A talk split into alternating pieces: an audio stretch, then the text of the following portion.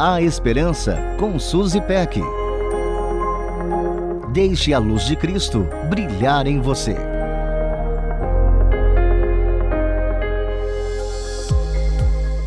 Falar sobre o clima é mundialmente conhecido como uma conversa superficial. Quando queremos jogar conversa fora com alguém próximo ou desconhecido, logo soltamos: Que calor é esse, hein?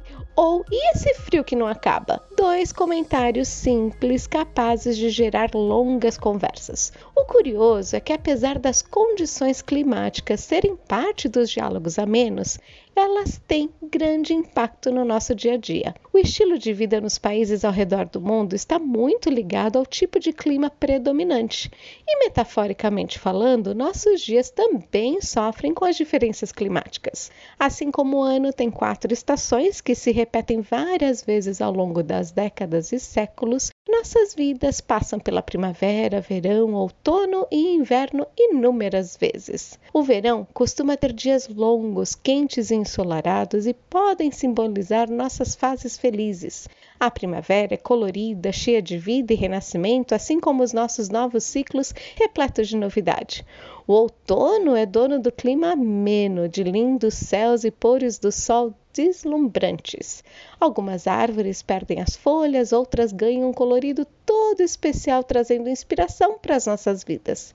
Já o inverno é conhecido por seus dias cinzentos e temperaturas que podem castigar. É a estação com menor índice de popularidade entre muitos que a consideram uma época triste. Por isso, associamos os momentos difíceis da nossa vida ao inverno, que pode ser longo e tenebroso. Qual época do ano você está vivendo? A sua favorita?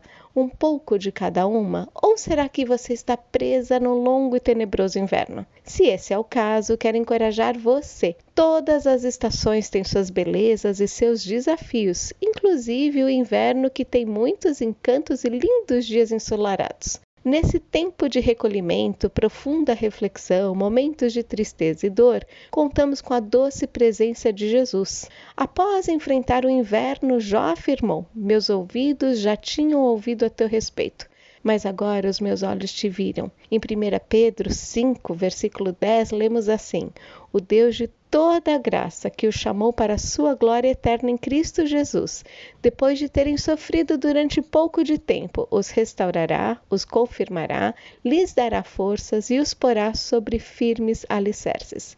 Que você se sinta fortalecida e revigorada pelo dono das estações. Um beijo carinhoso, até a próxima. A Esperança com Suzy Peck. Deixe a luz de Cristo brilhar em você.